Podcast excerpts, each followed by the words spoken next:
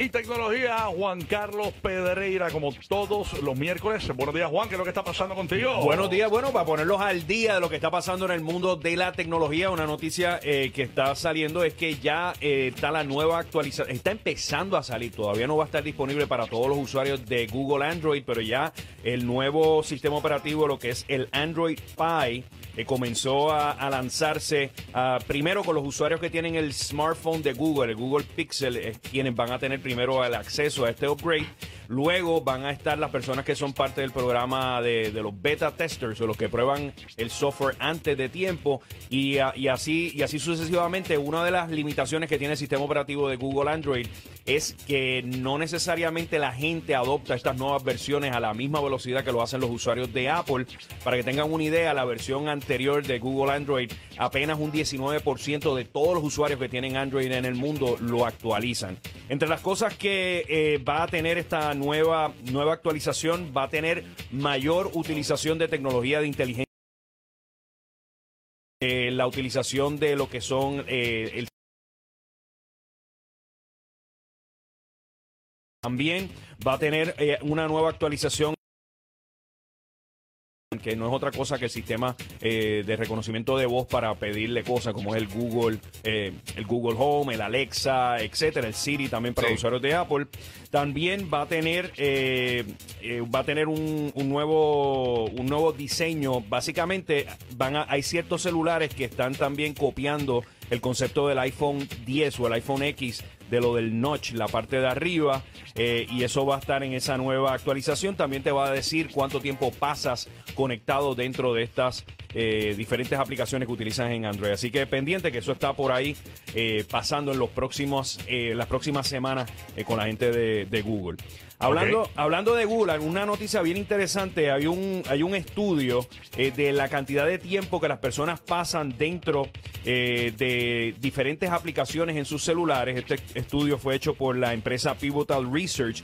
Básicamente lo que encontró es que el 34% del tiempo que las personas pasan conectados a través de su smartphone. Lo pasan ya sea conectados en YouTube, Google o el sistema de navegación de Waze. Y lo que sí notaron que fue interesante, este estudio se realizó ahora en el pasado mes de junio, es que la utilización de Facebook y lo que es Facebook Messenger bajó en un 10% en la utilización. Lo que significa ¿Qué va a es... hacer Facebook, mano? Pues siguen bajando y bajando. Este, Bueno, Facebook- Bueno, chavos tienen. No, Facebook- hay dinero, claro, y, y- y sigue dominando, todavía está líder, Sí. ¿no? Este, Sin duda, o sea, tú, Pero- tú combinas, tú combinas WhatsApp, pero, combinas Instagram, pero este combinas cantazo Facebook. es la primera vez que reciben un cantazo como este, ¿no? Este, Sí, bueno, eh, Bueno, eh, la primera es que cualquier compañía consigue, eh, ya- coge un cantazo así como tal. El, el cantazo de la, la caída de las acciones que se han recuperado un poco en los últimos días, pero Sí. esa caída, eh, la situación con temas de privacidad, mira, tan reciente como a principios de esta, se- el lunes de esta semana, hay una noticia que sacó el Wall Street Journal que básicamente dijo que Facebook estaba negociando con los principales bancos en los Estados Unidos para integrar la data de tus cuentas de banco a Facebook.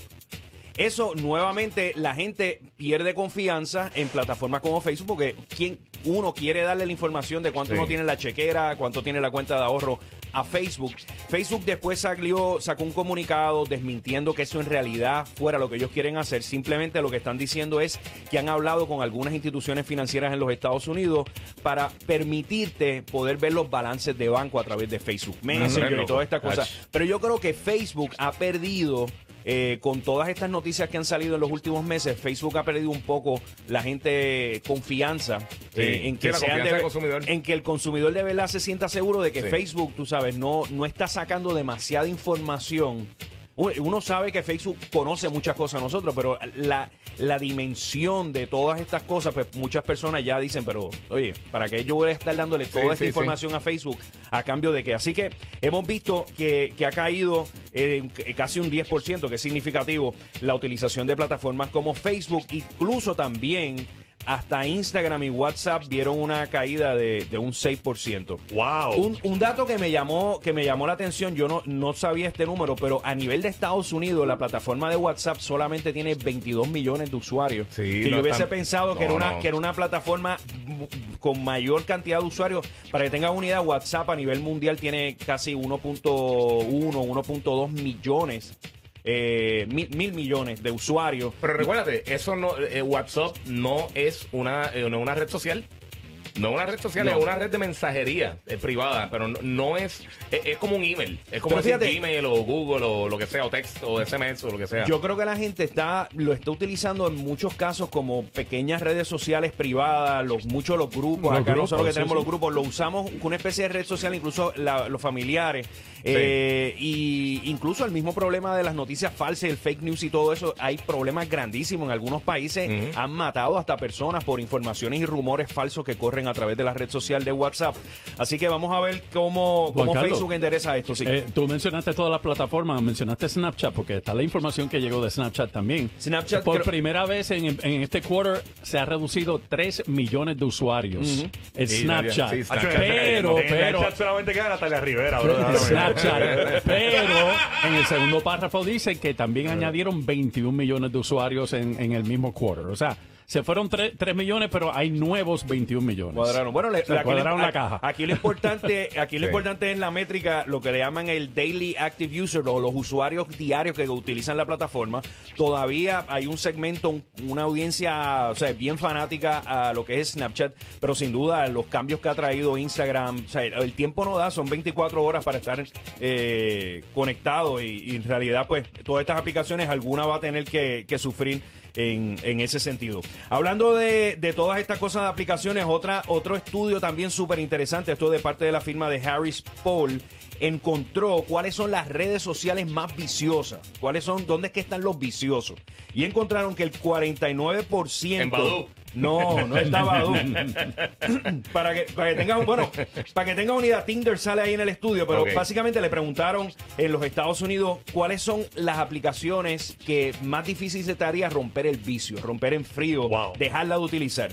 Encontraron un 2% dijo que Tinder, no podían vivir sin Tinder, 2% lo encontré un poco bajito, 21% Instagram, 29% dijo que YouTube, bastante, 29%, y el 49% se le haría bien difícil romper el vicio con Facebook. Mira para allá. Este, Increíble. Todavía queda el vicioso de Yo Facebook. creo, que, yo creo que más bien se basó en, en, en, en- en uso, ¿no? En la encuesta, porque obviamente eh, está más vicioso.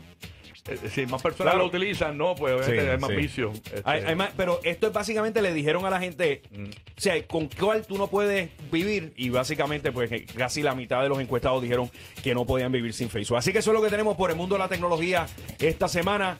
Me pueden seguir como siempre en las redes sociales. Estoy en Instagram y estoy en Twitter como Juan C. Pedreira y estamos aquí los miércoles en el number one, el despelote. ¿Será que hay con el Maluma de la radio número uno en, mujeres, en mujeres 18 54 años? Vaya papá, María. Buenos días, hermosas damiselas.